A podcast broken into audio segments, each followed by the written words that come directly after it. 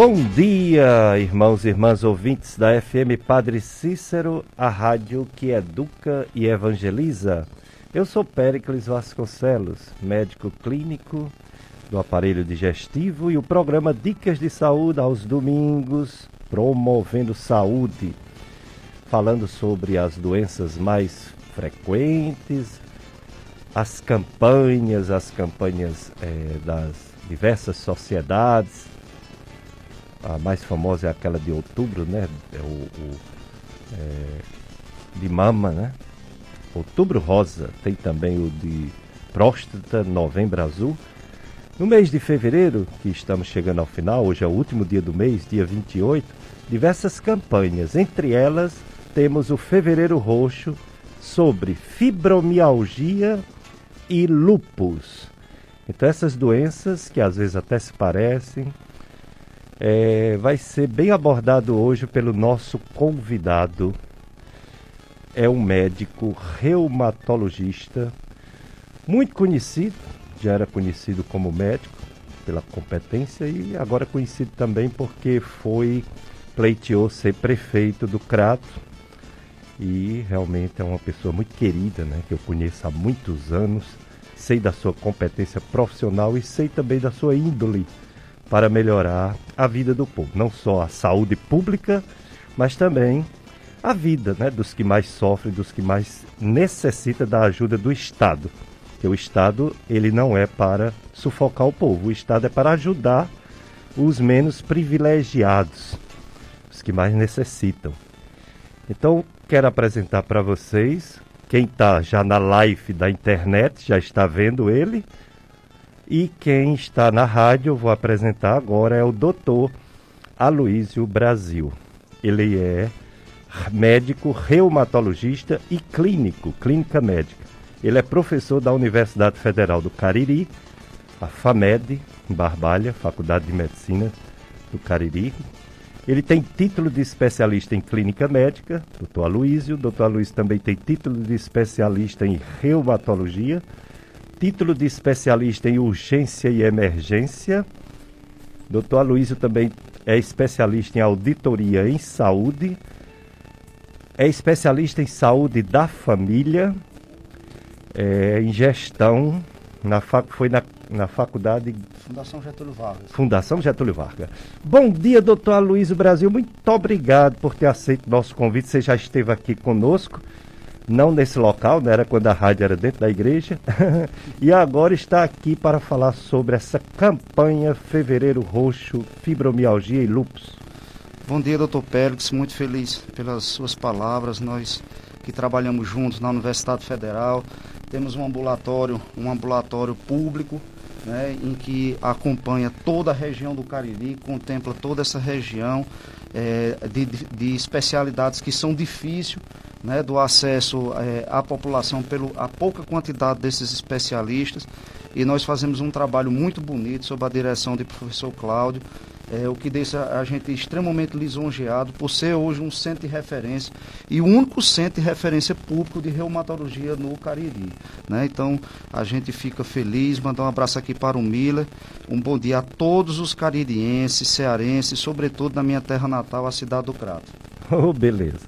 Obrigado, doutor Aloysio. Um alô também para todos os ouvintes do Crato, do Juazeiro, de Barbalha, Caririaçu, São Velha, Brejo Santo, a Baiar, enfim, aonde chega a nossa emissora. Portanto, hoje vocês já estão sabendo, estamos com um especialista aqui em doenças reumáticas, é o chamado reumatologista, Dr. Aloísio. Ele vai responder, vai, vai promover essa campanha de conscientização sobre lupus, uma doença que não é tão frequente, mas não é tão rara. Muita gente tem e nem sabe que tem. E a fibromialgia, essa é frequente demais. Como tem gente que tem, dá, parece que ele vai já falar, parece dar mais em mulheres do que em homens. Mas vamos falar primeiro sobre o lupus, porque o lupus é mais desconhecido do público leigo. Que doença é essa, doutor Aloysio? Lupus eritematoso sistêmico. Que doença é essa? É, doutor Pérez, o lúpus é uma doença autoimune em que há uma desregulação é, do controle é, da, sua, da sua autoimunidade. Você uhum. passa a criar anticorpos contra você mesmo. Só que esses anticorpos eles são destinados para todas as células do organismo, uhum. podendo acometer desde o cabelo né, até a unha. Então, o paciente pode começar com a queda de cabelo importante, pode começar com lesões cutâneas específicas, que são os mais comuns, com manifestações articulares, desde dores até a processo inflamatório mesmo, é, com padrão de artrite, né, manifestações cardiológicas, pulmonares, renais, gastrointestinais, ou seja, é uma, é uma doença multifatorial né, é, que acomete, acomete mais o sexo feminino é, é, e esse fator do sexo feminino é que está principalmente relacionado ao hormônio sexual né, é, é da mulher, é, o que é por isso que é mais comum no período desde o início da menstruação até a menopausa. Né? Então é mais raro você ter antes da, da, da, da menstruação, né, da menarca, como também geralmente é mais difícil também depois da menopausa, ou a maioria dos pacientes que têm lupus que entram na menopausa, geralmente eles entram em remissão da doença. Muito bem, então hoje vamos aprender bastante com um médico especialista reumatologista sobre lupus, sobre fibromialgia, artrites, artroses, né? todos os tipos de reumatismo, seja de coluna, seja das juntas, né, nas articulações.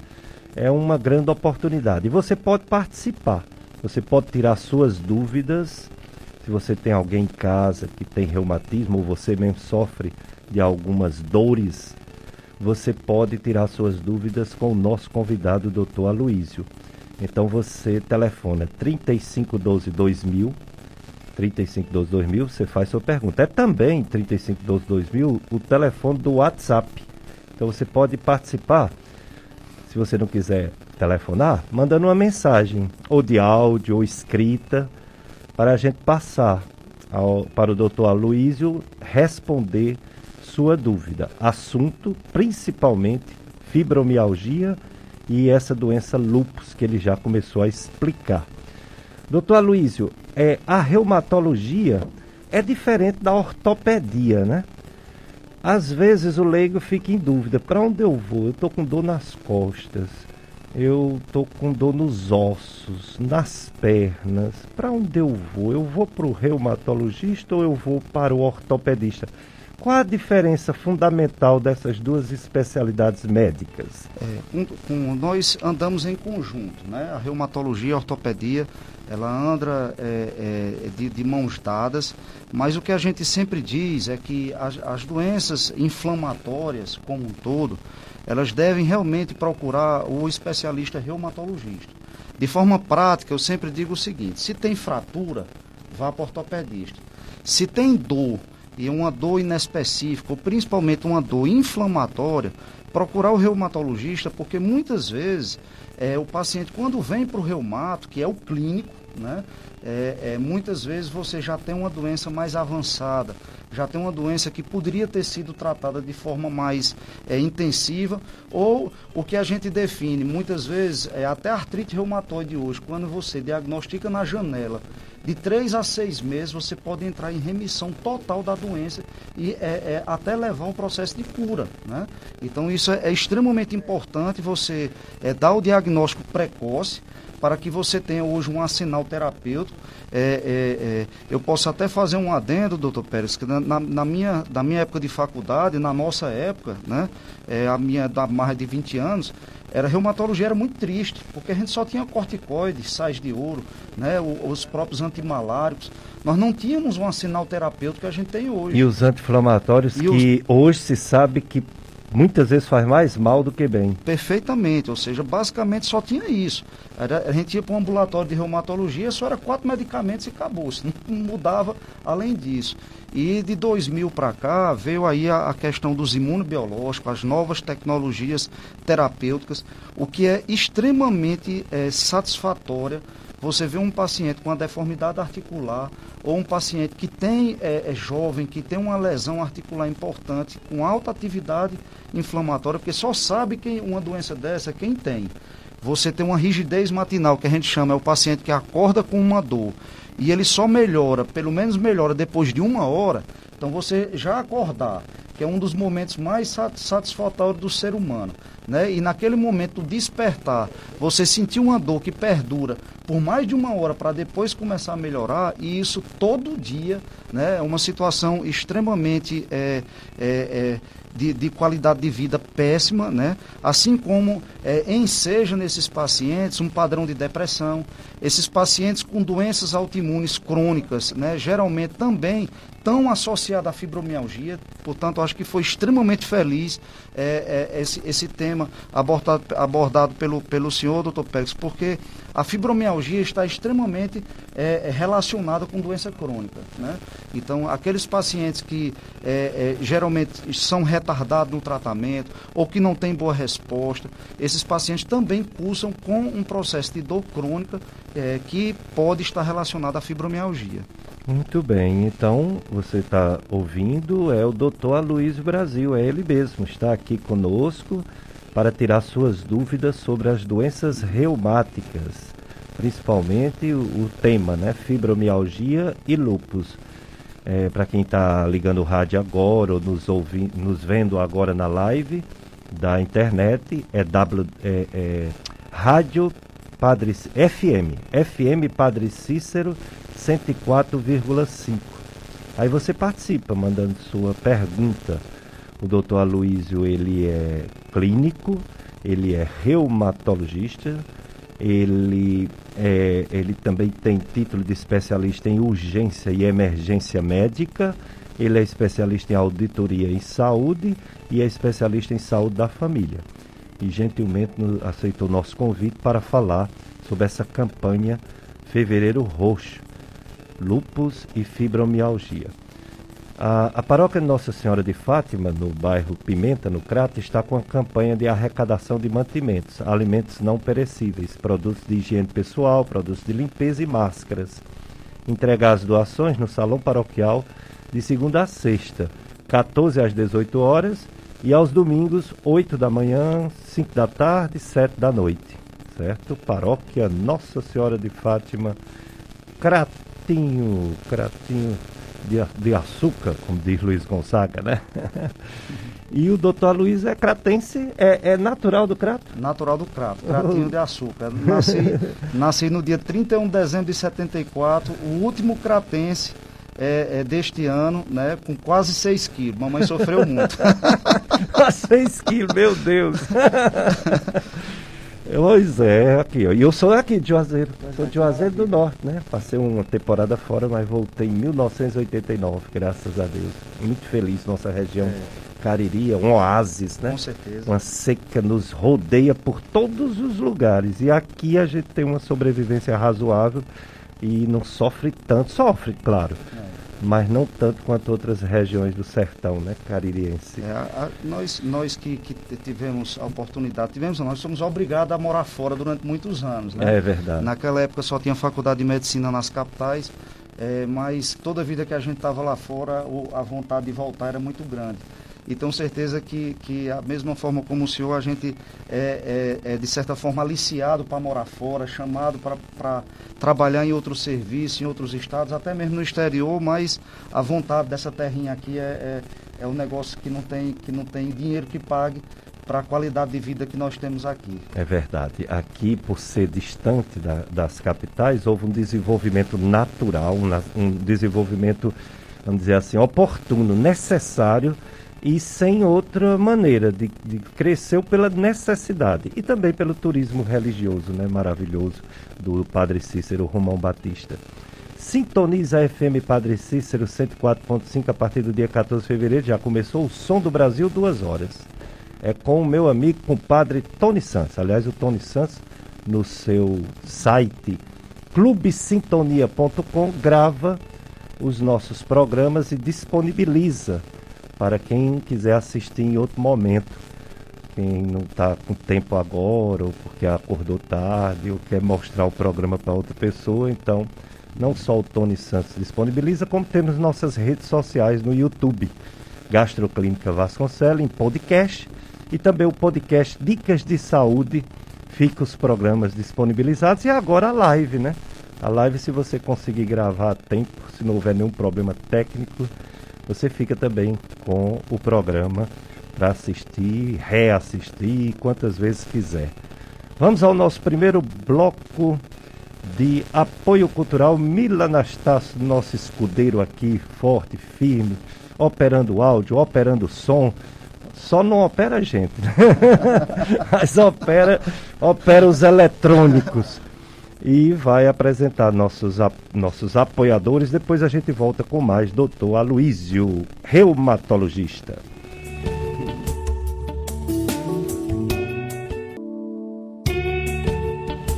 Dicas de saúde na FM Padre Cícero, 9 horas a missa, a transfiguração de Jesus, né? Fantástica essa passagem do Evangelho.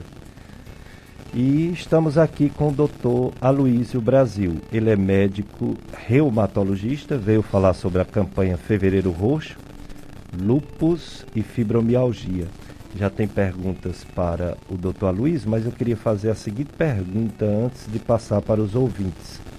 O lupus tem exames, exames laboratoriais que podem ajudar, juntamente com a clínica, com o raciocínio do médico especialista, a fechar o diagnóstico de uma pessoa que tem a doença, o lupus. E a fibromialgia, doutor Aloysio, que não tem um exame que diga essa pessoa tem fibromialgia.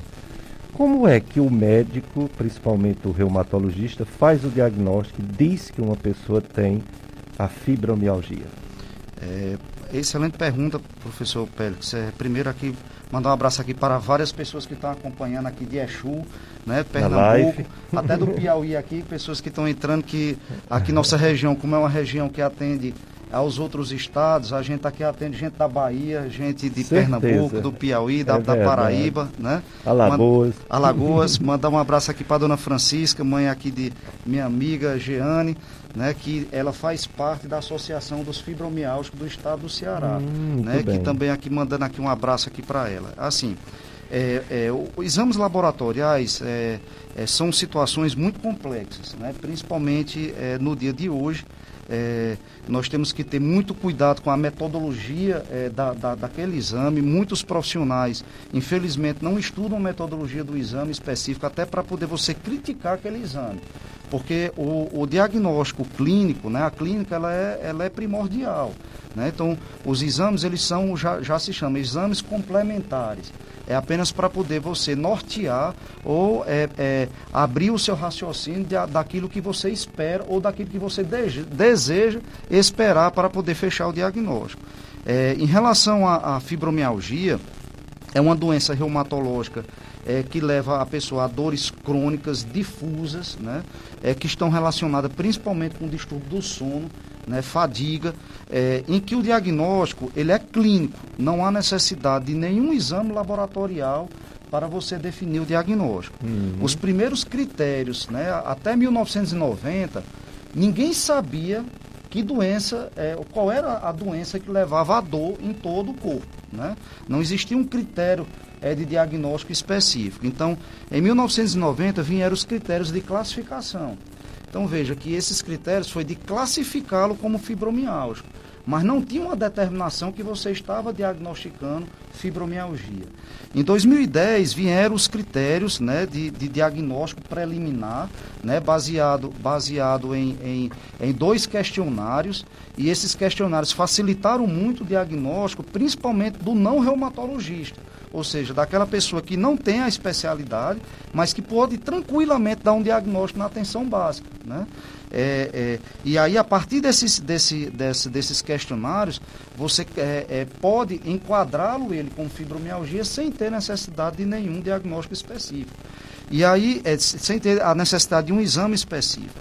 E aí agora em 2019 vieram os novos critérios de fibromialgia, esses novos critérios que aí chamam um pouco a atenção, doutor Pérez, que quanto mais novos critérios aparecem, maior a prevalência vai da doença, porque mais pessoas vão se enquadrando no diagnóstico daquela patologia. Entendo. Então, esses novos critérios, ele definiu o corpo em nove regiões, certo? Hum. Se dessas nove regiões, seis ele tiver dor por mais de três meses, associado ou não a distúrbio do sono, moderado a grave e fadiga, ele já está é diagnosticado como fibromialgia, claro. Aí vai depender da avaliação do médico assistente que está vendo, né? É, o, o, diagnóstico de fibromialgia não é diagnóstico diferencial, isso é uma coisa que tem que ficar bem clara. Você vai, pode até fazer exames é, é, é laboratoriais ou exames de imagem de acompanhamento, mas o diagnóstico é puramente clínico, né? Então, parte da experiência do profissional, parte realmente da, da, da, da, da vivência daquele médico neste sentido, haja vista que hoje nós temos três critérios para diagnosticar esses pacientes. Então, é, é, uma vez sendo diagnosticada, você já tem que iniciar o tratamento do paciente, porque são pacientes que têm uma qualidade de vida ruim, são pacientes que têm é, é um, uma, uma, é um distúrbio do sono importante, que interfere na concentração, interfere na memória. Então, são várias situações que, que corroboram com uma má qualidade de vida no paciente com fibromialgia. Hum, entendi. Então não há necessidade de um exame, já que há um conjunto de fatores que somados o médico passa a ter a certeza que a pessoa tem esse distúrbio e parte logo para um tratamento. É, o pessoal participando aqui, a Marlene Almeida, bom dia Marlene, para você também. A Sheila Regina, ela diz, gratidão é o que tenho a doutor Luiz Brasil por tudo que fez por mim. Cheguei no seu consultório quase aleijada. Hoje sou outra pessoa, tenho qualidade de vida. Que Deus o abençoe. Você é todo, você e toda a sua família. Muito bom, né, ah, doutor ah, é, Luiz? Um, um, reconhecimento desse. É maravilhoso. É, é, como eu digo, fico muito feliz por ela e todos. Acho que é, eu me identifiquei muito com a reumatologia porque não tem coisa mais difícil do ser humano é você tratar com a dor. A dor. Então a dor é a do dor próximo, crônica. a dor do próximo, seja ela uma dor somática ou não, né? É, o senhor tem um filho que é, é, psiquiatra, um excelente profissional, então você tratar com a dor e você é, é, é tentar, com, com, tentar melhorar a qualidade de vida dessa pessoa, não tem coisa mais gratificante, não há Muito dinheiro bom. no mundo que pague em relação a isso. É verdade, que a dor ela é sinal de sofrimento humano e o ser humano não veio para esse mundo só para sofrer, veio também para ser feliz. É o que Deus quer, nossa felicidade. Outra pessoa dizendo assim: Bom dia, Doutor Aloysio, é, bom dia e bom dia, doutor Pérez, bom dia, Mili, bom dia a todos. Pessoas que tomam remédios controlados, essa, ela quer saber, há mais de 20 anos, mas não deixou claro qual tipo né, de remédio controlado, se é benzodiazepina para dormir, se é antidepressivo, que são medicamentos muito bons também para dores às vezes, não deixou claro. É, mas ela diz assim, ele ou ela, né? Não sei. Quando está tenso, as dores aumentam. Sou acompanhado pelo Dr. Vitor Hugo Pedrosa Bezerra, psiquiatra, né? Sobre a minha pergunta, já que tenho tantas dores quando estou tenso, seria fibromialgia, doutor Aloysio? Uma semana abençoada para todos. Ah, é a Maxilene, nossa amiga Maxilene do bairro José Geraldo da Cruz. Obrigado, Maxilene, pela participação. E, e aí, doutor Luiz, é possível que a ouvinte Maxilene, além do, dos problemas psicossomáticos, tenha também essa, esse problema, fibromialgia? Primeiro aqui mandar um abraço aqui para a Regiane Saraiva, nossa paciente aqui com artrite reumatoide, que está acompanhando também. É, é, até voltando à pergunta que você falou anterior em relação ao diagnóstico de, de fibromialgia, veja hum. que é, é, os critérios e a evolução da medicina está sendo tão rápido, doutor uhum. Pérez, que é, hoje é questionável até o exame físico da fibromialgia. Puxa. Então, os tender points, que é aqueles pontos é. dolorosos que você palpa, hoje é, não, não é um fator determinante para o diagnóstico. Tanto é que os critérios de 90 e 1990 são critérios de classificação. Hum. E esses pontos dolorosos vai, vai, vai depender, primeiro, de quem palpa. Né? Segundo, é, a maioria, mais de 50% dos pacientes com fibromialgia têm menos de 11 tender points.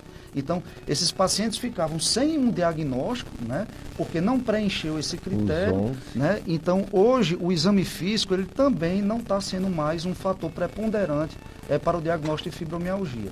E sim, é, esses critérios, esses novos, esses questionários, não só dos critérios de 2010, como agora 2019, como fator específico para o diagnóstico e definição do, do início do tratamento. Em relação à medicação é, de uso crônico, né, na reumatologia em si, é, eu sou uma das pessoas mais chatas, é, é, é, é doutor Pérez, para iniciar benzodiazepínico. Né?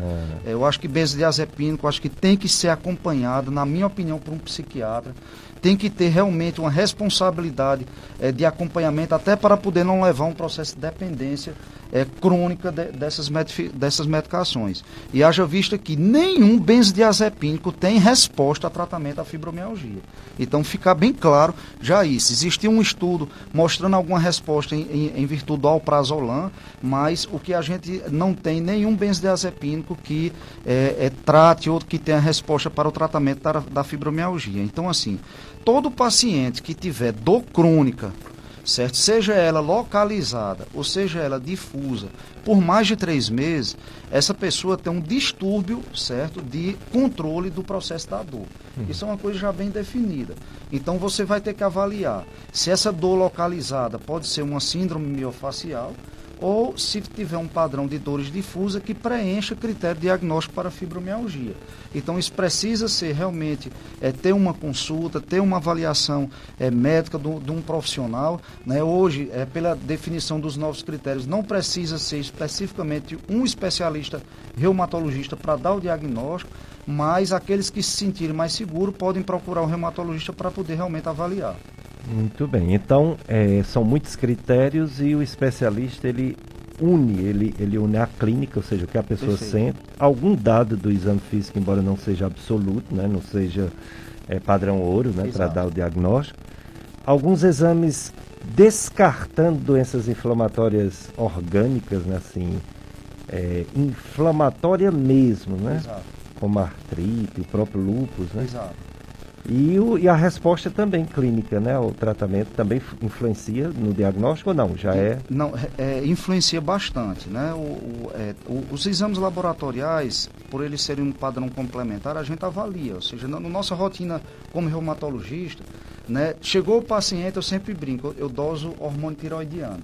Né? Ou seja, a tireoide é um fator importante é, para que, que pode é, é, elencar não só dores crônicas, também como fadiga, né, nos pacientes com hipotiroidismo, né, ou nos próprios pacientes com hipertireoidismo, que pode levar a um padrão também de, de maior é, é, é comprometimento muscular. Então, exame tiroidiano é, uma rotina na minha consulta, na minha consulta médica, principalmente na primeira consulta. Então, os exames eles são importantes para a gente realmente avaliar a determinação se tem atividade inflamatória ou não, se tem tem algum fator antinuclear que a gente chama FAM, ou seja, algum anticorpo que possa estar relacionado com uma doença autoimune também.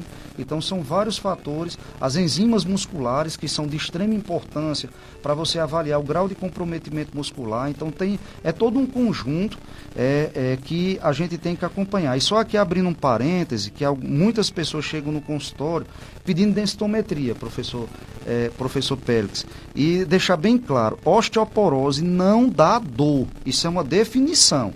Você só tem dor em osteoporose se tiver fratura. Se não tiver fratura, é, é, osteoporose não dá dor, então assim, é, muitos ficam pensando que é osteoporose, então são essas questões que a gente sempre é, discute no dia a dia dos pacientes. Já tem tanta doença que dá dor para o pessoal ainda querer que a osteoporose cause dor, né? É. é demais. Outro, outro ouvinte, essa é sua conterrânea do Crata, Cláudia. Ela dá bom dia, ó, bom dia para você também é, sente muitas dores na sola dos pés ao acordar, quando coloca o pé no chão. É tanta dor que fica difícil até andar. O que pode ser isso, doutor Luiz Brasil? Pronto, é, muitas vezes é, é, é esses pacientes podem ter um esporão de calcânio, é, pode fazer o que a gente chama de fasciite plantar, que é um processo inflamatório da face dos pés, né? Como pode ter também um entesite, que é a inflamação da inserção do tendão no osso. Então, são várias doenças que podem estar relacionadas nesse contexto. Se for um entesite, pode estar relacionado com as espondiloartrites, né? um, até mesmo o início de uma espondilite anquilosante ou de outra espondiloartrite é, de acometimento periférico.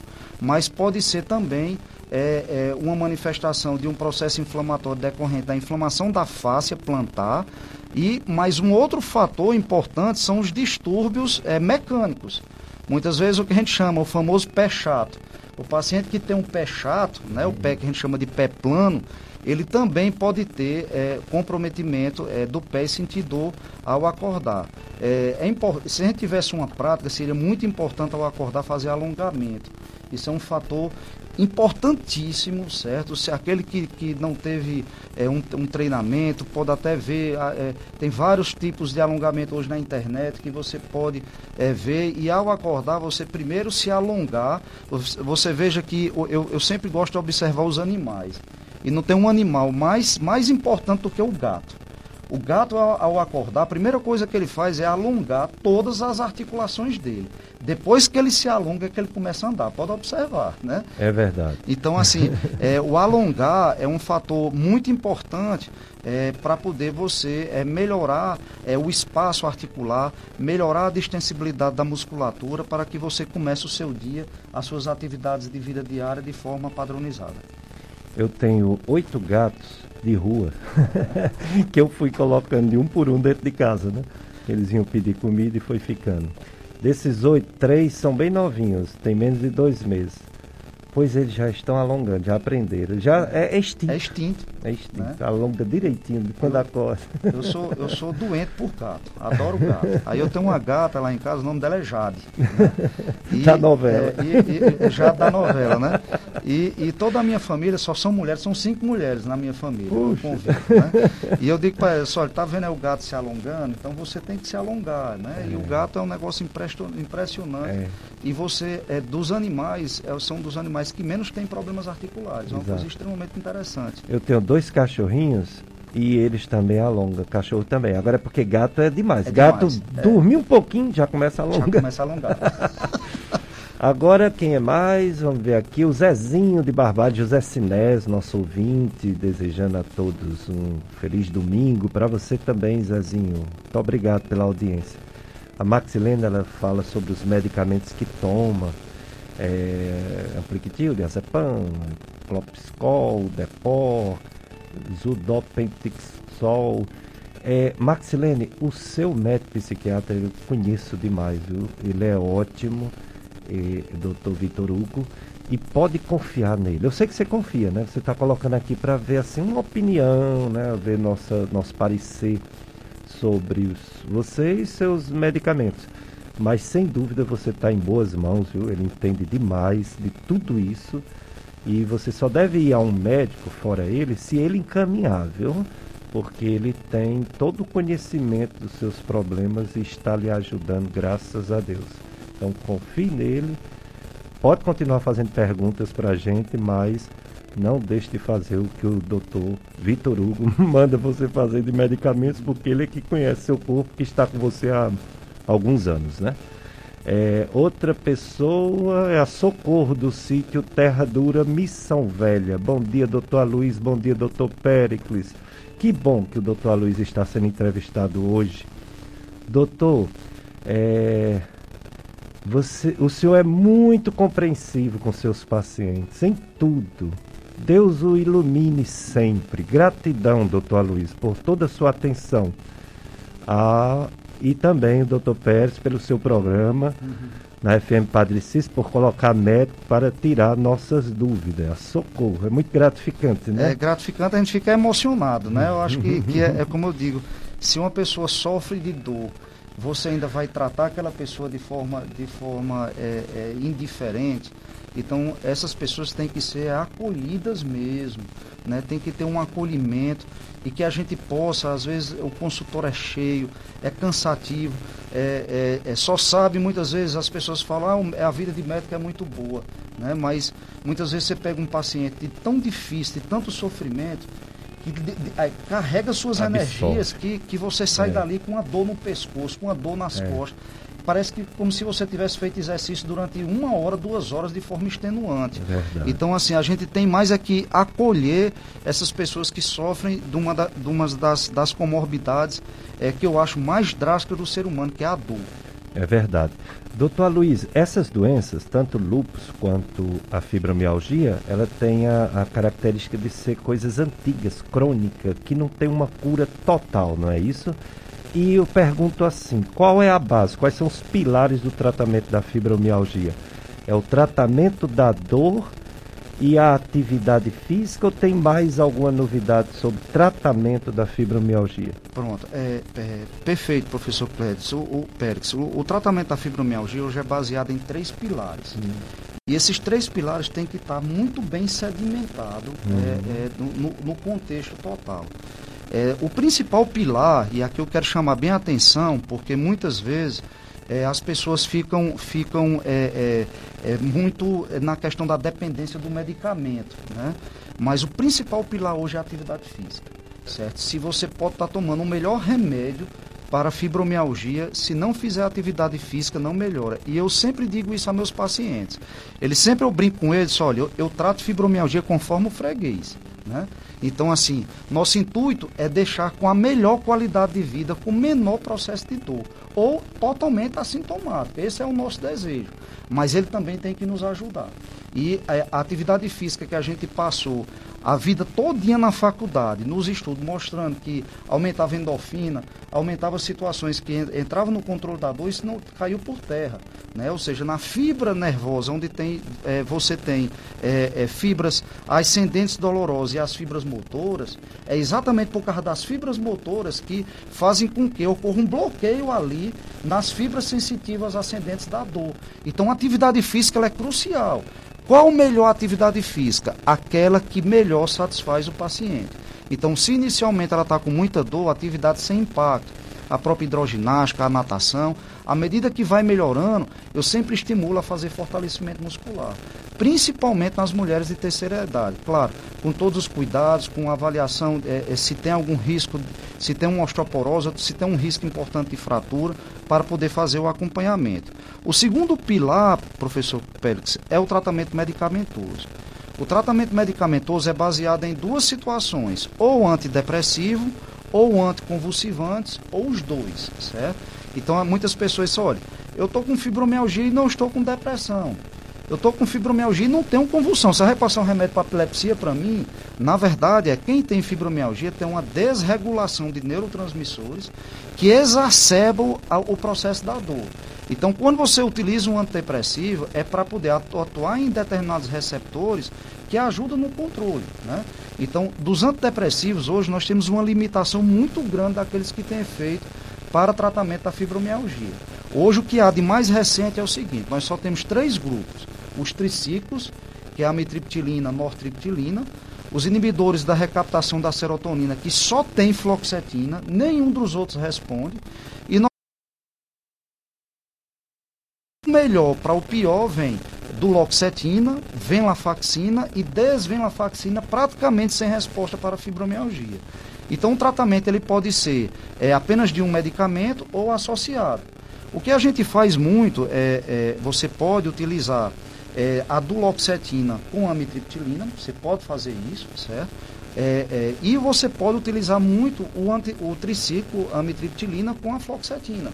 É o que a gente utiliza muito no SUS, porque tem essa medicação, são medicações baratas, disponíveis pe, pelo SUS, e uma coisa interessante, os trabalhos mostraram que para, para fibromialgia, floxetina é de 40 para 80 miligramas. Se for abaixo de 40, não tem efeito. Então, assim, é, é, a fluoxetina tem um, um, apenas um grande problema, a meu ver, e aí eu vou pedir a sua ajuda agora como, como esse, essa inter-relação, porque é, é, o, o, a fluoxetina que tem no SUS, a fluoxetina que tem na maioria, são em cápsula. E quando toma a cápsula, geralmente ela rompe no esôfago, dando um, um esofagite, uma, inclusive uma dor precordial fora do comum, né? Então, assim, é, é, se a gente tivesse a oportunidade de ter a fluoxetina em comprimido, que só tem uma marca, que eu não, não vou falar por questões éticas, é, mas assim, quando eu, eu utilizo, professor Pérez, a fluoxetina, sempre eu oriento para tomar na hora do, do almoço, é, tomar o remédio com um pouquinho de água e já almoçar para empurrar esse remédio lá para baixo. Porque a, a, a, cápsula, às vezes, é tão fina que é, a quantidade de pacientes que deixam de tomar fluoxetina por causa do rompimento da, da, da do levando a esse processo é, é terrível. né? E é uma medicação fantástica no controle da dor e geralmente são pessoas que têm é, distúrbios de, de alimentação ou bulimia, né? Ou até mesmo anorexia e a fluoxetina pode ajudar bastante a diminuir realmente o apetite desses pacientes. Em relação aos anticonvulsivantes, nós só temos dois, pregabalina e gabapentina. É, a pregabalina é bem melhor, né? Uma, é uma droga mais, mais recente né? e com menos efeitos colaterais é, relativa à gabapentina. Infelizmente nós não temos no SUS. Algumas prefeituras hoje estão adotando, que eu acho extremamente importante, a liberação da, da pregabalina. Não é mais um remédio caro, né, um remédio de certa forma que é caro para a população em geral, mas para a prefeitura poderia comprar tranquilamente, né? E nos Estados Unidos ele já começa com a dose de 300, podendo chegar a 600 miligramas. E aqui por questões financeiras e, e, a gente observou que até paciente com 50, 75 miligramas às vezes é, tem uma melhora com a pregabalina. Então assim vai depender muito do tratamento clínico ou tratamento medicamentoso de cada paciente. Então, ou a gente faz um, um, antidepressivo, ou um anticonvulsivante, ou os dois, ou se aqueles pacientes têm também um distúrbio de transtorno do humor, desde ansiedade, irritabilidade ou depressão, a gente pode também fazer um tratamento único ou combinado com um antidepressivo. Do ponto de vista do terceiro pilar, aí é o que a gente chama de terapia cognitivo-comportamental. Então, essas terapias cognitivo-comportamental, ou acompanhada com um psiquiatra, ou com um, um, um, psicólogo, ou um psicopedagogo, é, é, de extrema importância, porque vários trabalhos mostram que essas pessoas com dores na vida adulta têm geralmente traumas de infância ou traumas anteriores, que precisam ser trabalhados do ponto de vista psíquico. Do ponto de vista de dor, é, é, professor Pérez, é, é, é, descabido o uso de anti-inflamatório corticoide em fibromialgia. Você só deve fazer analgesia. E a analgesia é baseada em dipirona ou paracetamol em dose terapêutica. A dipirona, você hoje tem que fazer a dose do adulto 1 grama, até, respeitando até de 6 em 6 horas a dose máxima de 4 gramas. E o paracetamol também, respeitando a dose máxima de 4 gramas. Não existe nenhuma evidência mostrando que um superior ao outro. Toda vida isso foi uma briga especificamente de laboratório, né? É, em relação aos, aos, às, às outras drogas analgésicas, você pode lançar a mão da codeína, principalmente associada a paracetamol, mas eu particularmente, professor Peck, gosto muito do tramadol, hum. porque o tramadol ele age no receptor opioide da dor aguda Sim. e ele age também como inibidor da recaptação de, de noradrenalina, serotonina, principalmente noradrenalina, ajudando, ajudando na dor crônica. Então, é, eu utilizo muito essa medicação também como um fator preponderante do tratamento da dor. E você pode lançar a mão também da associação de tramadol com paracetamol, o que também é outro fator importante. Mas fora isso, basicamente, nós temos uma limitação muito grande de tratamento de fibromialgia, porque tudo que, que tinha de tratamento mais recente e mais moderno, basicamente, foi o que eu falei agora. Entendo. Ah, Bom, só, é, só um sim. detalhe, é, professor, e isso é importante é, é uma coisa já determinante. Se você estiver tratando fibromialgia com todo esse arsenal terapêutico que eu falei aqui e o paciente não melhorou, corra para dosar a vitamina D. A vitamina D hoje é um fator é, é, definido em relação também às circunstâncias dolorosas. Então, se você. É, é muito comum, professor Pérez, é, no paciente com dor crônica, e quando você dosa, a vitamina D está lá embaixo, e quando você repõe uma dose de ataque, depois permanece a manutenção, o paciente tem uma melhora importante da dor, haja vista que hoje nós só temos uma forma de produzir vitamina D, o contato com o sol, e ninguém mais tem. E a vitamina D, por incrível que pareça, é, é, é, os, os, paradigmas da vida, ela só é formada entre 9 horas da manhã e 3 horas da tarde. Quem toma sol pela manhã não tem uma produção muito definida de vitamina D. E nesse horário de 9, 3 horas da manhã, da tarde, o risco de câncer de pele é muito grande, é. né? E nessas horas de horário de trabalho, ninguém tem contato com o sol. Então, a, a quantidade de pessoas hoje no mundo todo com deficiência de vitamina D é importantíssimo. E assim, a vitamina D ela age não só na dor do fibromialgico, como também ela age no controle de doença autoimune. Então, quem tem artrite reumatoide, quem tem lúpus, que tem a vitamina D controlada, geralmente ela tem uma maior estabilidade da, da doença de base dela. Muito bem, muitas informações sobre medicação. Depois a gente faz um comentário sobre a fluoxetina. Miller, vamos ao, ao nosso apoio cultural. Depois a gente volta com mais doutor Aloísio, reumatologia. Dicas de saúde na sua FM Padre Cícero. Estou com o doutor Aloísio, ele é médico reumatologista, falando de fibromialgia, falando de lúpus, falando das doenças reumáticas, que são muitas. É, a gente envelhece naturalmente, né? a coluna vai envelhecendo, vai desgastando, e é um pouco mais precoce quem está acima do peso e é mais precoce quando tem casos familiares, etc. Então, as doenças articulares e as doenças de coluna, elas são comuns demais. Então, precisamos de ajuda para diagnosticar e essa ajuda vem principalmente do especialista que é o reumatologista. Como essa especialidade é importante e necessária. Como eu sofria no tempo que não tinha reumatologista no Cariri, que eu tinha que estudar essas coisas, eu sou do tempo da hidroxicloroquina que eu passava para lupus. Que ainda se usa, né? É, Até usa, hoje. É, é, é, ainda hoje é a droga de escolha para, para lupus, né? Uhum. É, é, como se diz, a gente não, não existe lupus sem hidroxicloroquina. Isso. Você tem que tomar até porque hoje é considerado até um protetor renal para evitar atividade de doença renal especificamente.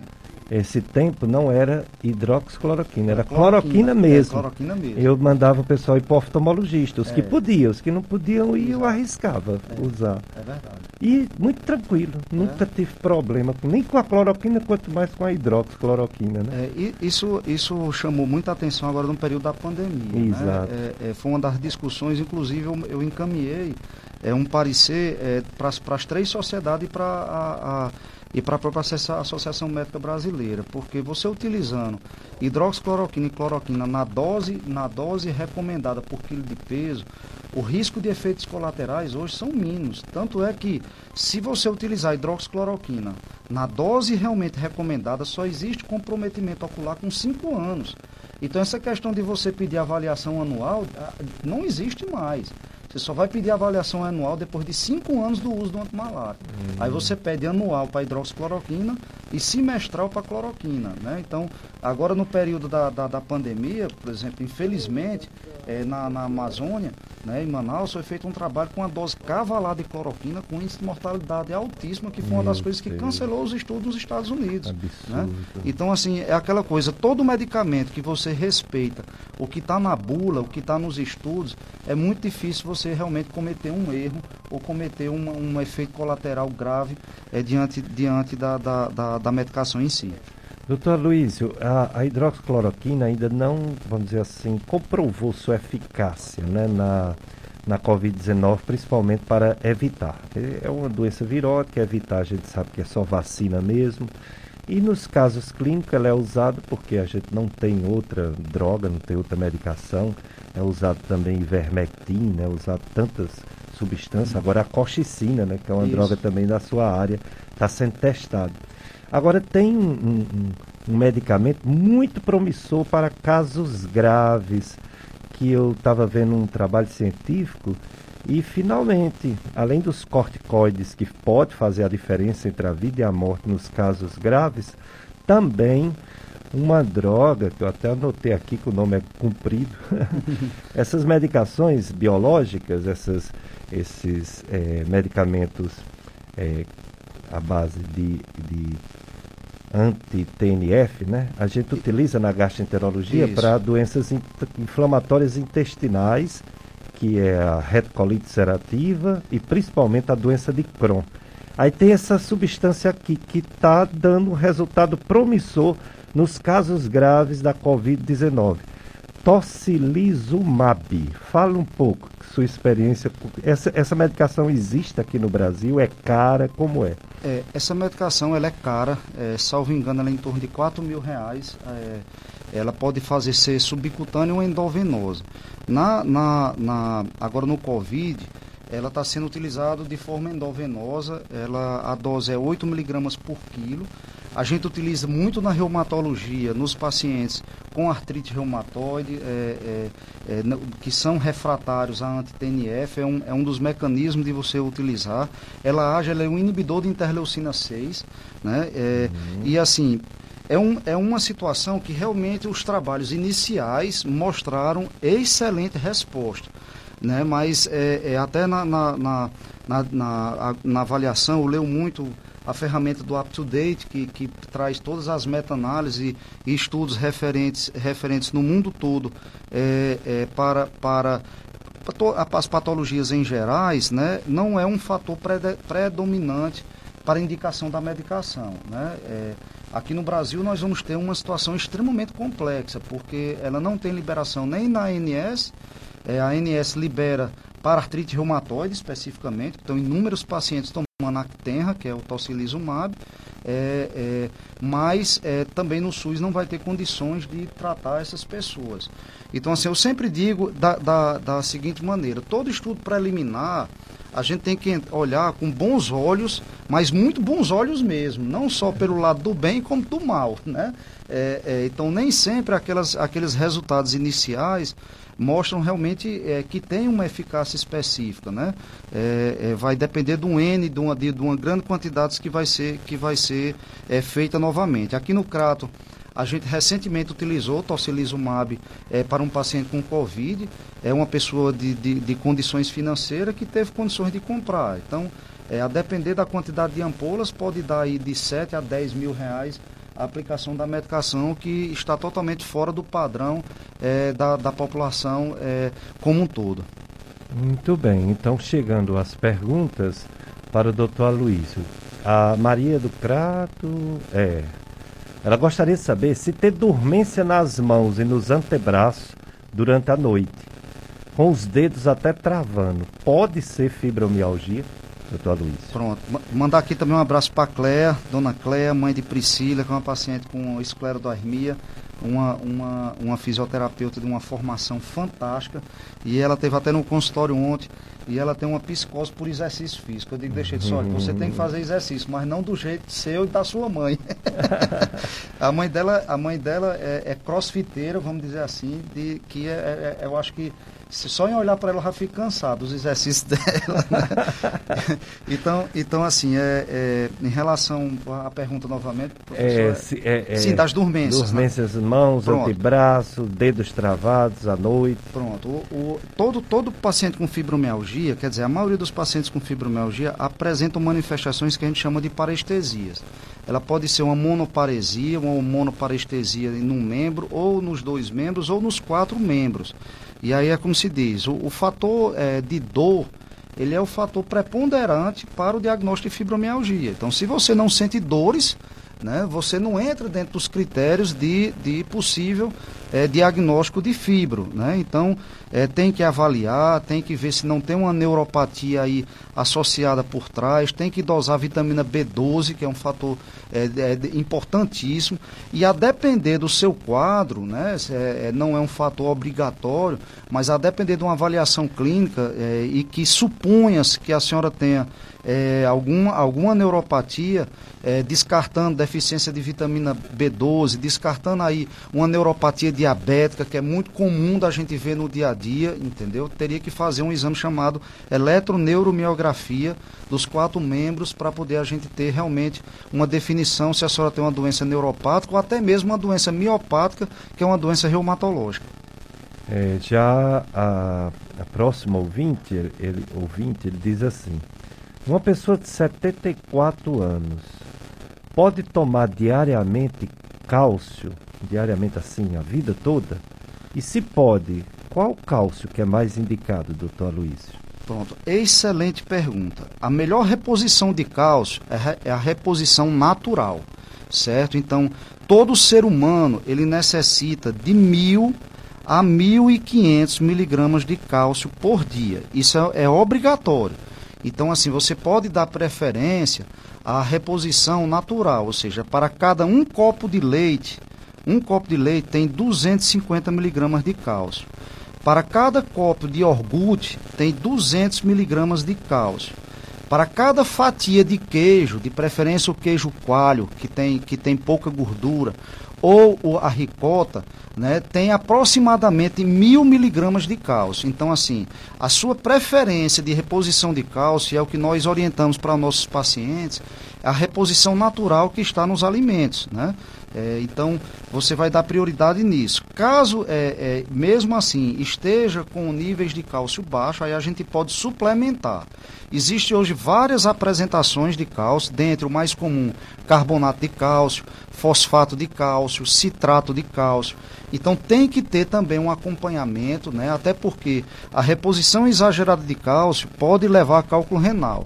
Naqueles pacientes que já têm cálculo renal específico, você pode lançar a mão do citrato, que tem, um, tem uma probabilidade de, de, de fazer, de fazer é, é, cálculo muito baixa, né? e aí você pode repor. Mas eu acredito que o mais importante é o cálcio alimentar, da alimentação diária do dia a dia. Doutor Luiz, além do cálcio, a vitamina D também pode dar cálculo renal usado excessivamente, não é isso? Pronto. É, é, é a vitamina D ele é um fator hoje preponderante que eu sou a favor que todas as pessoas utilizem. Eu tomo vitamina D toda semana. Né? É, é, você pode fazer é, diário ou semanal. A vitamina D também, obrigatória, é de você ter de 800 a 1000 unidades dia. Você pode tomar diário ou é, fazer o cálculo da semana. Hum. É, é, no próprio Up to Date, ele fez uma, um, uma, um estudo interessante mostrando que se você repor, salvo engano, até 100 mil unidades por hora, não leva a hipervitaminose, certo?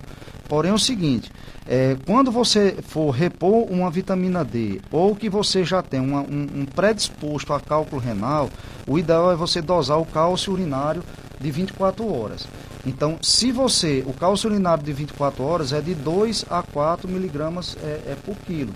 Se você estiver ultrapassando isso daí, você o ideal é diminuir a dose da vitamina D para não precipitar um cálculo renal. Mas assim, dentro de um contexto geral, a, a reposição da vitamina D não, não leva a um risco específico. Mas você tem que sempre acompanhar passo a passo. Até porque você dosar a urina de 24 horas não tem cobertura no plano de saúde e também é um exame chato. Você é, colher a urina de 24 horas é, é para poder você fazer esse exame. Mas na, naqueles pacientes ou é, é, é aqueles existem vários estudos mostrando que doses altas de vitamina D ele tem uma boa resposta na, na doença autoimune ou nas, nas doenças linfoproliferativas e até mesmo neoplásicas. Então tem pessoas que estão tomando 5 a 10 mil unidades por dia, então, ou, ou, pessoas que tomam 50 mil unidades por semana continuamente. Essas pessoas são obrigatórias a fazer o cálcio urinário de 24 horas pelo risco de cálculo renal. É, já outro ouvinte diz assim: Minha mãe já fez uma aplicação com o doutor Aloysio porque ela estava com a falta de líquido no braço. Mas ultimamente ela vem sentindo muita dor no mesmo braço. O que pode fazer, ela impede que ela faça as coisas, né? Ela faz uso do Alenia, que é um, um antialérgico, né? E que o senhor pode fazer para ajudar? Seria repetir a aplicação? Ela fala muito sobre o senhor, se deve voltar para o senhor, a mãe da, da ouvinte, né? É a Neide, ela é de Caririaçu e o nome da mãe é Francisca. Ah, é? Tem mais. Neide de Caririaçu diz que a mãe dela toma Centrum com zinco. E sempre que ela toma, alivia a dor. Ela deve continuar tomando essa medicação sem parar? Pois é, o, o Centrum, geralmente o Centrum Mulher é um complexo vitamínico, né? É, na verdade é uma, só uma coincidência que ela está tomando um complexo vitamínico que está melhorando da dor. A questão das infiltrações, é, nós reumatologistas, nós temos um olhar muito crítico à infiltração. Né? Então, assim, a gente só faz infiltração, que no caso dela foi infiltração extraarticular, né? geralmente a gente faz para pacientes com tendinites, né? bucites é, refratárias ao tratamento. Esses pacientes é, mesmo você fazendo a infiltração, tem que iniciar um processo de reabilitação, porque pode evoluir para um processo de dor crônica. Né? E as infiltrações intraarticulares com, com os, os medicamentos à base de, de ácido hialurônico, aí é que são controversos mais ainda. Né? Então, assim, nós é, sempre infiltramos cada caso a caso. No caso da infiltração extraarticular, ela deve ser feita com intervalo de três meses a cada infiltração, podendo ser feita até três, é, até três ou quatro vezes no ano. mas o ideal é você ter realmente parcimônia nessas infiltrações. Se ela está persistindo da dor, a gente tem que reavaliar e ver se um tratamento medicamentoso oral pode, pode melhorar ou resolver, ou a depender, se se manter refratário, reinfiltrar novamente para melhorar o quadro. É, já outra pessoa, ela pergunta para mim, mas eu vou passar para o especialista. Ela diz assim, doutor Pedro, meu esposo tem ácido úrico alto, sente muitas dores. Qual especialista poderia me indicar? Pronto, estou com um especialista aqui do lado, viu, Maria do Socorro, do bairro Limoeiro. Doutor Aloísio, ácido úrico classicamente dá doença chamada gota, que começa com uma crise de dor à noite, no dedão do pé e vai subindo. Quais são os outros problemas que o ácido úrico pode causar no ser humano ele em excesso? É, o ácido úrico elevado ele pode levar fora a articulação. O principal acometimento é o acometimento renal, ou só cálculo ou cálculo renal ou lesão do parênquima mesmo, podendo levar a insuficiência renal crônica e até diálise. Né? Mas o, o, o ácido úrico elevado ele é um fator preditivo positivo para a doença coronariana certo? Então, é, é, o ácido úrico, principalmente no sexo masculino, é, você deve dosar, como, como e também no sexo feminino, dosar como também um fator, vamos dizer, de risco para a doença coronariana como um todo, né? Então, é, é a, a, a doença do ácido úrico, hoje, é, se, você, se você tem um padrão de gota, o tratamento basicamente é baseado na fase aguda e na fase crônica. A sua fase crônica, sua meta é deixar o ácido úrico abaixo de 6. Essa é sua meta. Hoje a dieta, é, mesmo uma dieta rigorosa, só consegue ba baixar 1 miligrama por cento é, do ácido úrico. Então você tem que, que tratar é, é, a droga ainda. Infelizmente no Brasil nós só temos ainda o alopurinol, o que nos deixa muito limitado, porque é uma droga que, é, se tiver um comprometimento renal, você não pode fazer, principalmente com clearance de creatina abaixo de 20, não dá para se fazer de forma nenhuma, né? É, é, enquanto outros países têm outras drogas que atuam no mecanismo de, de redução do ácido úrico e que não interferem no rim, né? Então, então é, é o tratamento para diminuir o ácido úrico, mas sobretudo fa fazer tratar fatores precipitantes de elevação de ácido úrico, que são as dislipidemias. Se você não trata uma dislipidemia, um triglicerídeo alto, principalmente, ou um colesterol alto, você jamais vai conseguir baixar o ácido úrico desse paciente. Por isso que um ácido úrico elevado geralmente está associado com dislipidemia e é um fator de risco coronariano importante. No caso de uma pessoa que tem dores pelo corpo e detecta no exame de sangue um ácido úrico alto, talvez esse ácido úrico alto não seja a causa dessas dores, não é isso? Com certeza. A, a, a, doença do ácido úrico, especificamente a gota, é uma doença principalmente de membros inferiores. Geralmente ela inicia com um padrão, ela, ela tem vários, vários é, padrões, mas o padrão inicial dela é monoarticular.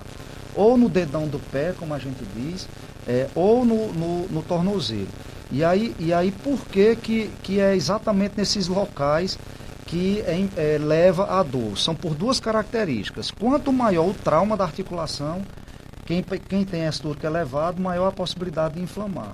E quanto menor a temperatura, maior a possibilidade de precipitação do cristal. Então, como os membros inferiores é, é o mais distante do, do, do, centro, né, a temperatura é mais baixa, por isso que é comum de você ter crise de gota nos membros inferiores. Como o dedão do pé, que a gente chama de metatarso falangiana, é, é, do primeiro dedo, né, é o local onde tem maior trauma, que é onde você pisa, é o local mais comum de precipitar também o cristal. Por isso que a dor inicial é exatamente no dedão do pé ou no tornozelo. Mas quando a pessoa não, não trata a contento o ácido úrico, ele pode se, se tornar poliarticular, inclusive poliarticular simétrico, semelhante à artrite reumatoide, né? É, é, em que você realmente tem que fazer o acompanhamento e tratar para evitar a forma crônica, que é a forma tofácea que formou o tofo e aí é extremamente complicado porque o tratamento desses tofos só são apenas cirúrgico e não, não resolve de jeito nenhum do ponto de vista medicamentoso. Hum, entendo.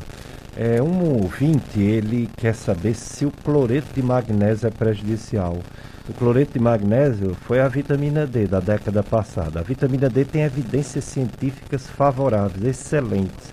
O cloreto de magnésio, doutor Aloysio, ele também tem evidências científicas para se usar continuamente ou ainda não?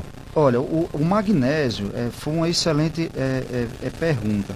O magnésio ele atua num receptor é, que é um receptor relacionado ao processo da dor. Mas assim, é muito difícil, a não ser que você esteja em inanição, que a pessoa tenha hipomagnesemia. Então, assim, é, é, eu, eu particularmente não prescrevo magnésio para ninguém. Muitas pessoas tomam, né? Meu sogro que tem osteoartrite, ele toma diariamente, ele diz que melhora. Mas é aquela, é aquela circunstância, ele, ele age no receptor da dor, mas a, a, reposição de magnésio específico não tem nenhuma evidência científica que você vai melhorar da dor, a não ser que você esteja num processo de desnutrição, num processo de hipomagnesemia que justifica a reposição.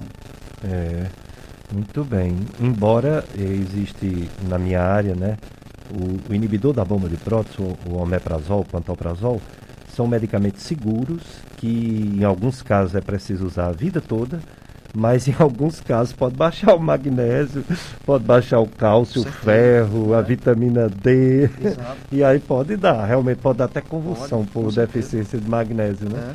É. A gente tem que ter cuidado. Quanto à fluoxetina, eu falei para você aqui em off, que eu prescrevi muito por causa do, da época que foi lançado ela, fluoxetina com o nome Prozac, a pílula da felicidade. Realmente muitos médicos influenciados por isso o medicamento é excelente. Talvez não seja a pílula da felicidade, mas que tira sofrimento, tira, e isso ajuda né, a ser mais feliz, porque com dor a gente não consegue ser plenamente feliz. As questões digestivas com fluoxetina eu considero bem incomum, não é comum. Muito pelo contrário, eu gosto de passar para dispepsia funcional que é a, a, famosa gastrite nervosa, com um bom resultado. Bom resultado mesmo. Embora a mitriptilina é superior. Mas a mitriptilina ela é anticolinérgica, ela constipa, Isso. causa prisão de ventre se tomar em dose alta. Olho seco. É, boca seca. É. Causa um pouquinho de refluxo também, faz uma hipotonia do esfíncter inferior do esôfago. Nos idosos pode causar taquicardia, se o idoso tiver arritmia, enfim. A mitriptilina é superior, mas a gente tem muito cuidado. É por isso que a gente usa mais fluoxetina.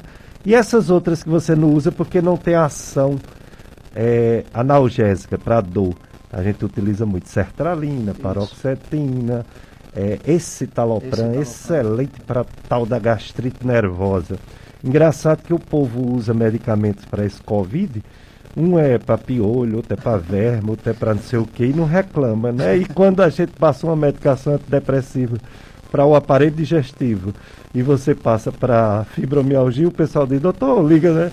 Doutor, o, balconista disse que isso é remédio para depressão. O senhor não errou, não, né? É. Aconteceu isso com não, você? Não, e, é, e, é, e é interessante, é interessante, professor, que é, posso até ser criticado aqui, mas as pessoas chegam de deixar de é, e agora com o Covid? O que é que o senhor acha da ivermectina? Eu respondo assim, você quer Covid com piolho ou sem piolho?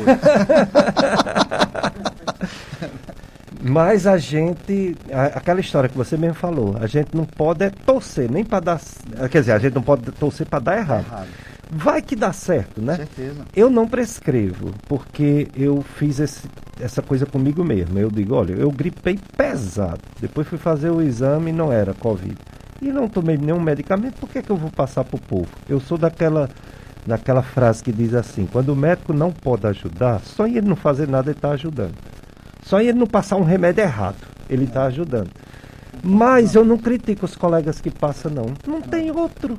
E in vitro, ivermectina funciona, né? É ele não funcionou ainda comprovadamente para a própria corona, o próprio coronavírus. Exato. Quem sabe se não sai um estudo dizendo Exato. que sempre funcionou e houve essa briga toda política e não deixaram prescrever, né? É aquela coisa, quando você está no, no, desespero, né? no desespero é. É, pessoal, você quer um é, bote para se pegar. É, nós seguramos até no, no, numa torceira de coentro, né? Certeza, verdade. Então, então, assim, eu acho que a gente tem que ter, principalmente nós médicos, temos que ter muita parcimônia e, sobretudo, ler, estudar.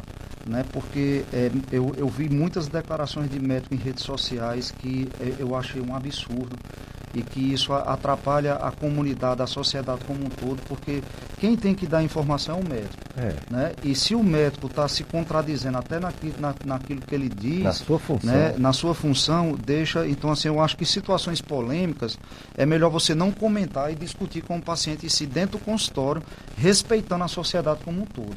Sabe? Eu acho que eu, eu pelo menos eu tenho essa prerrogativa é, de, de evitar é, é, esse tipo de, de situação, porque quando você tem um estudo de evidência clara, tudo bem. Aí você dá, dá, é, pode divulgar e falar. Mas quando você tem medicamentos conflitantes, medicamentos que não têm uma evidência específica para isso, eu acho que você deveria deixar seus, seus comentários a nível restrito, ou de sociedade médica, ou dentro do, consultório com o paciente. Concordo, doutor Luiz. Mais um bloco de apoio cultural Mila Anastácio. Depois a gente volta com mais informações do doutor Aloysio, reumatologista.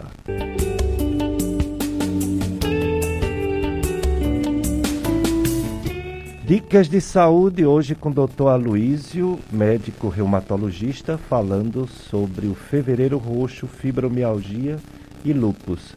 Ele falou que um dos critérios de diagnóstico é o distúrbio do sono. O distúrbio do sono que é muito comum na população, inclusive causando problemas até para o coração, junto com a apneia do sono. E o nosso colaborador, o nosso médico do sono, doutor José Pericles, falou para gente que é mais comum nas pessoas de mais idade os problemas de sono. Geralmente os jovens, as crianças dormem mais, né? Então vamos ouvir é, o Dr. José Pericles, psiquiatra, médico do sono, falando sobre distúrbio de sono, dificuldade de dormir, principalmente nos idosos. Bem, pessoal, eu me chamo Pericles, sou médico do sono à medida que vamos ganhando experiência com a nossa idade, o nosso sono vai se modificando. Quando somos bebezinhos e crianças, dormimos mais do que 10 horas por noite. Adultos costumamos dormir entre 7 e 9 horas.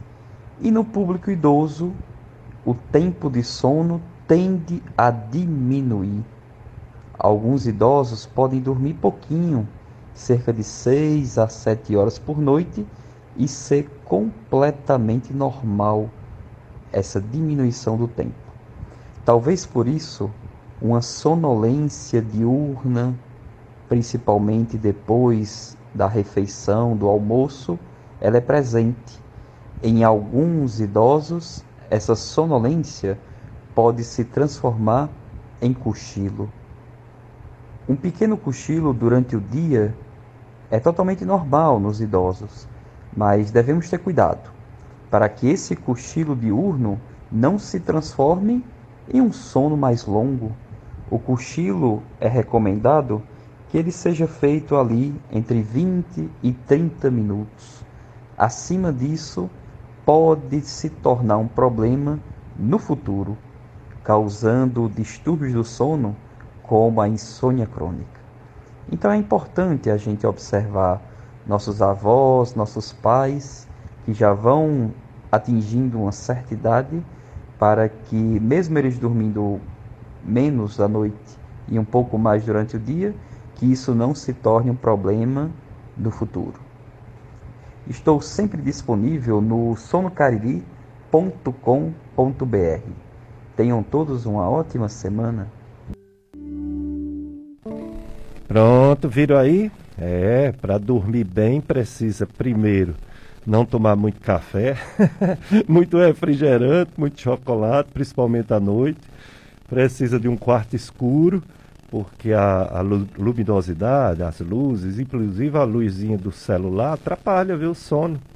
Atrapalha mesmo. Precisa esvaziar a mente, coisa difícil. A não ser que bota uma música, né, para ver se tira um pouco aquela preocupação. É, para dormir melhor. E precisa de ajuda também, ajuda médica quando não está legal o sono. Vamos para mais perguntas para o doutor Aloísio. É, uma pessoa diz assim, que fica sem querer fechar as mãos e não dá aqueles estralos natural que dá nos dedos. que pode ser, doutor Aloísio? É uma pergunta muito inespecífica. Né? É, é, o que eu posso dizer, talvez, é, existe, existe o atrito da articulação, que a gente chama o atrito normal. Né? É, quando, quando aquele atrito é, passa a ser patológico, aí não, aí você tem que avaliar. Mas eu acho que uma coisa que eu posso dizer para ela é, é estralar os dedos, né? Que muitas pessoas gostam de estar tá estralando os dedos e tudo. Isso não é bom porque pode distender a cápsula e, e, e evoluir pra, até para um quadro de, de osteoartrite mais precoce. Então, é, é, tem que fazer uma avaliação, mas assim, é muito inespecífico o sintoma que ela está dizendo. É verdade. Tem aqui a manifestação da minha amiga Valéria Borges, ela que é nutricionista, né, Valéria? Ela é irmã da Valdeliz. Valdeliz é nossa nutricionista, doutora Valdeliz Borges. Estou em dúvida se Valéria é educadora física ou é nutricionista. Acho que é, ou é enfermeira.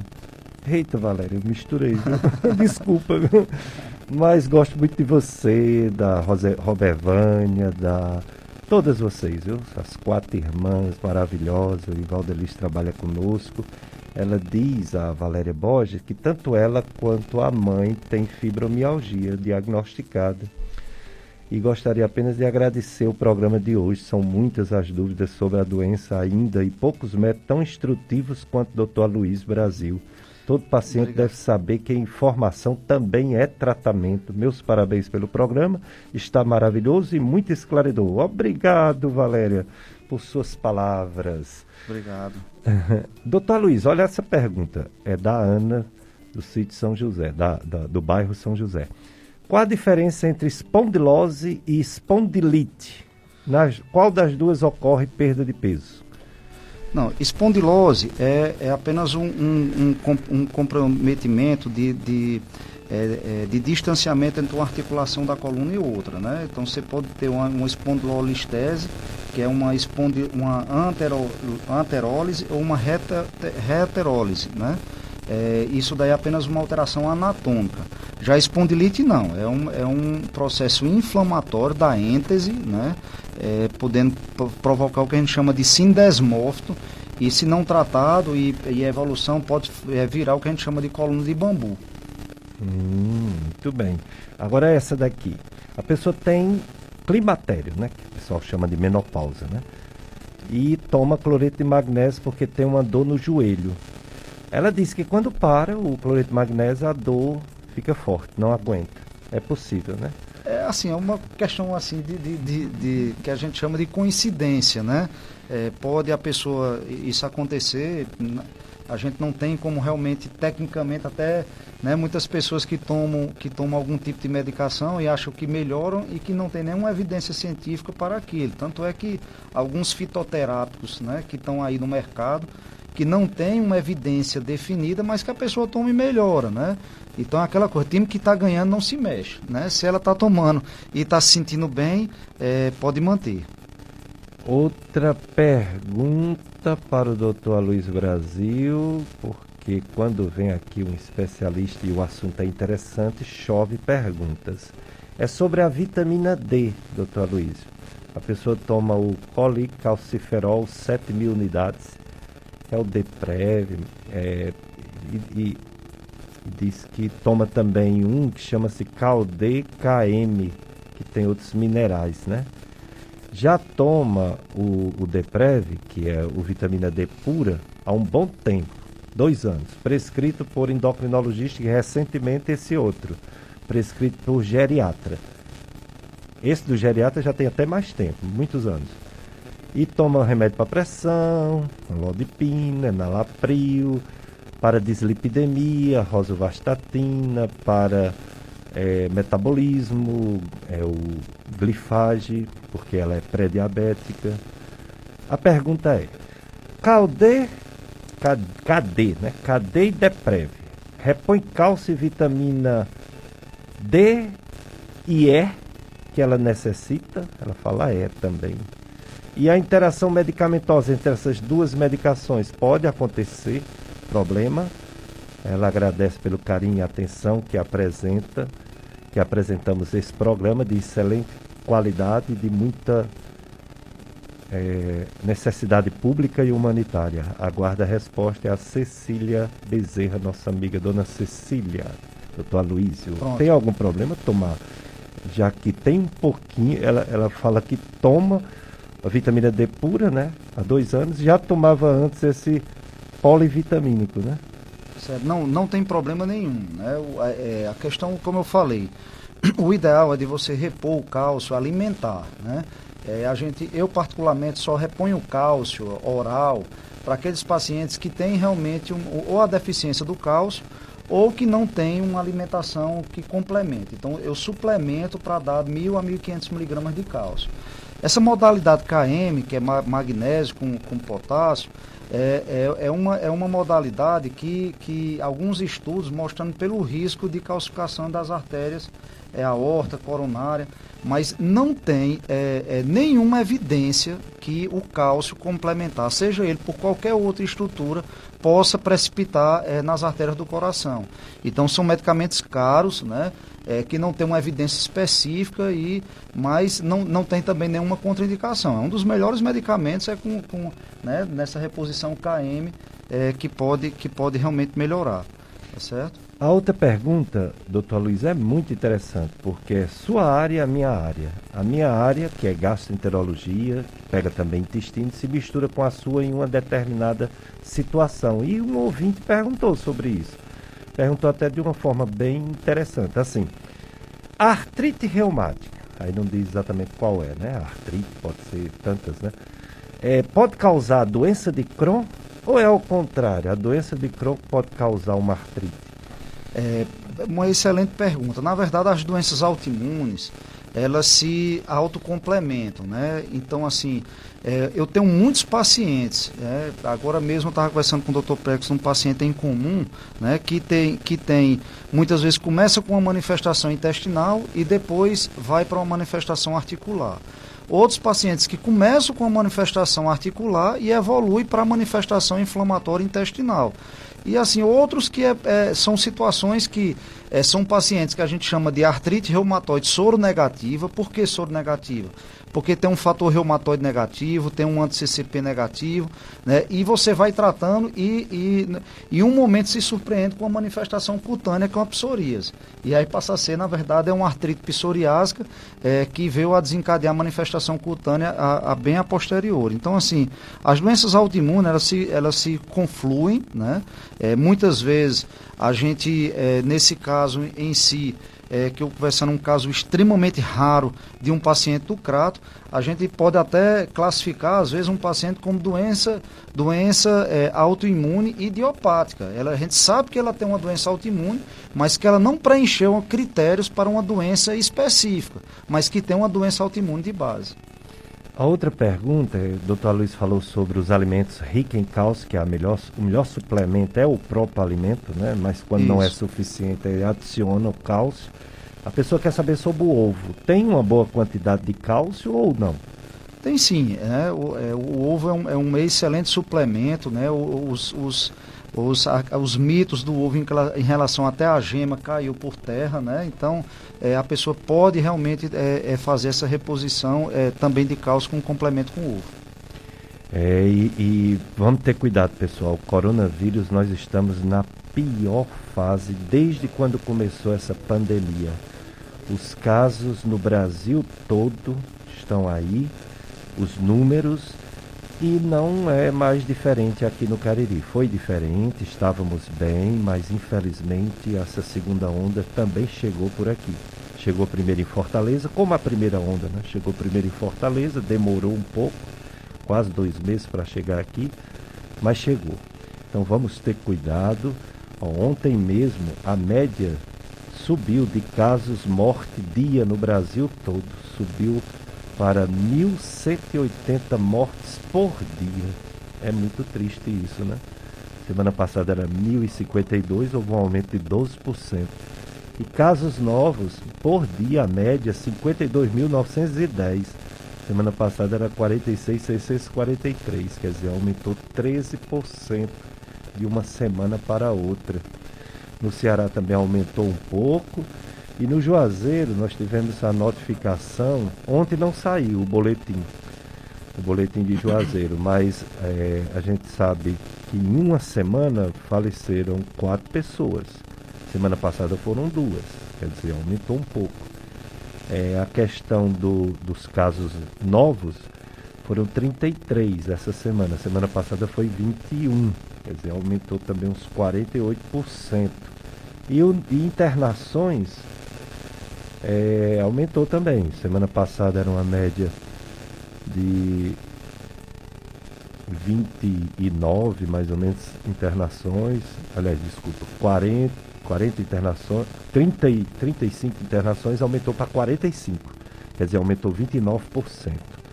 Portanto, aumentou internações, aumentou casos, infelizmente até mortes. Vamos ter cuidado. A vacina chegaram mais vacinas, mas a gente sabe que é uma coisa devagar, o mundo todo querendo comprar vacina e não vamos ter essa pressa toda. Vamos deixar a Anvisa estudar bem todas as vacinas novas, essas que foram liberadas são seguras, mas até um certo ponto, né? Segura em quem tomou, né? Em quem tomou e não teve nada. Mas agora que vai ser muita gente tomando, é que a gente vai saber os resultados. Mas não quero é, colocar medo nas pessoas, pois as vacinas é nossa esperança de melhorar esse quadro. E a, o Brasil já vacinou, o pessoal está reclamando que está lento, não sei o quê, mas já foi vacinado mais de 8 milhões de brasileiros, mesmo número de Israel, mais de 8 milhões. A diferença é que Israel, 8 milhões já passou da metade da é, população. E aqui, agora que deu 4%. É.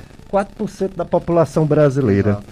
A primeira dose já foi para é, mais de 6 milhões e meio de pessoas e a segunda dose apenas 1 milhão e 900 mil pessoas. Passou de 1 milhão e 900.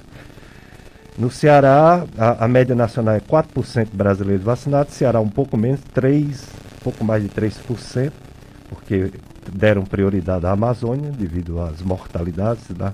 bem maior do que no resto do Brasil.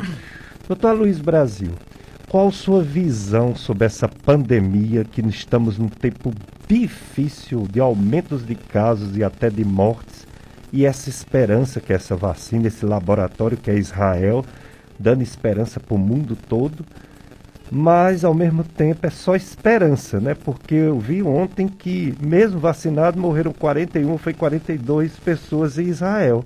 Então, essa história de que a vacina evita 100% dos casos graves, isso é balela. Isso foi para aquele grupo testado e não para a população geral que agora sim está sendo vacinada. É, eu concordo plenamente, professor Pérez, e aqui até Priscila estava perguntando, aqui já botou aqui duas vezes ansiosa em relação à vacina. É, principalmente para o que a gente está discutindo, são pacientes com doença autoimune. Todas essas pessoas têm que ser vacinadas, todas, né? Agora, aquelas pessoas que estão utilizando imunossupressores, aquelas pessoas que estão utilizando corticoide com mais de 10 miligramas por dia, né?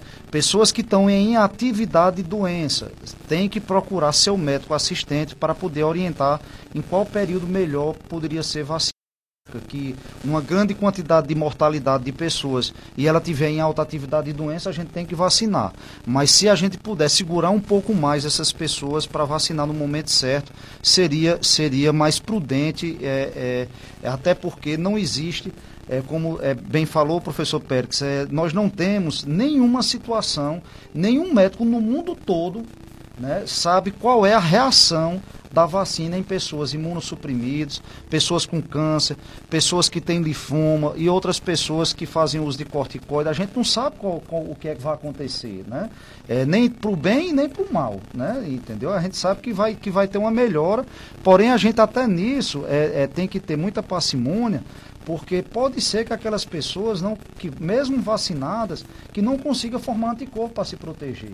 Então a pessoa que tem uma doença autoimune que se vacine tem que ter um maior cuidado né, manter do mesmo jeito é, a questão do, da, da, máscara, a questão de lavar as mãos, porque a gente não vai ter uma segurança específica é, dessa vacinação. Particularmente, é, particularmente, eu acho que essa, essa questão de, de, de nova onda no Brasil, é, eu atribuo a duas coisas. É, algumas pessoas já me criticaram em relação a isso, mas eu acho que foram duas coisas. Foi a questão da aglomeração na política, entendeu? E a questão da grande aglomeração de Natal e Ano Novo. Então nós estamos realmente sofrendo aí um momento aí de pico é, especificamente por esses dois fatores, ao meu humilde ver. Né? Eu, eu acho que a gente, é, a política, por mais que, que é, teve os cuidados e tudo, mas ocorreu uma grande aglomeração. Né? Eu participei da política e sei muito bem o que foi isso. Eu não sei nem explicar o porquê que até hoje não fui, não, nem né, não, não peguei Covid ainda. Eu até brinco. Passar por uma política e, é, e, não pegar, e não pegar Covid, e ser médico e ter atendido inúmeras pessoas e não pegar Covid vida é uma, é uma dádiva de Deus, né? E ainda não fui nem vacinado, professor Pérez, ainda, por não estar na linha de frente, né? Apesar de agora a gente estar tá retornando às atividades na universidade e a gente está na lista de vacinado e o senhor já, inclusive, já foi, fez a primeira dose. Então, assim, todas essas pessoas com doença autoimune têm que ser vacinadas, né? Elas vão fazer parte também de prioridades por, por serem enquadradas com comorbidades, entendeu? Mas assim, é aquelas pessoas que tiverem em alta atividade de doença, que não estiverem em remissão, que estiver usando corticoide, que utiliz, utilizando drogas que a gente chama é, que, que bloqueiam o linfócito B, principalmente rituximab. Algumas pessoas aqui no Cariri tomam, são pacientes meus e pacientes de outros colegas. Quem toma rituximab ou outra droga, é, inibidor do linfócito B, como, como o, o, o é, o belimumab, né, também tem que realmente procurar seu médico. E essa medicação, o ideal é que só vacine seis meses após a, a, a, a, medicação. Então, algumas situações que a gente tem que realmente orientar e conversar com o paciente, e na dúvida, procure o médico assistente para poder é, é, se, se, vacinar com segurança.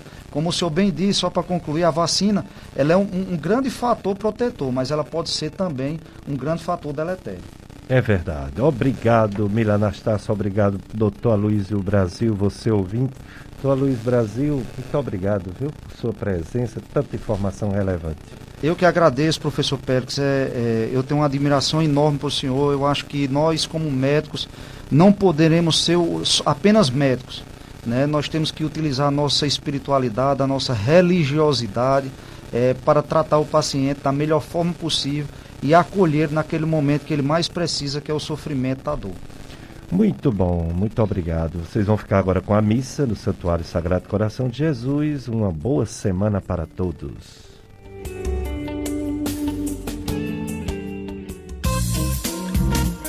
A FM Padre Cícero apresentou Dicas de Saúde.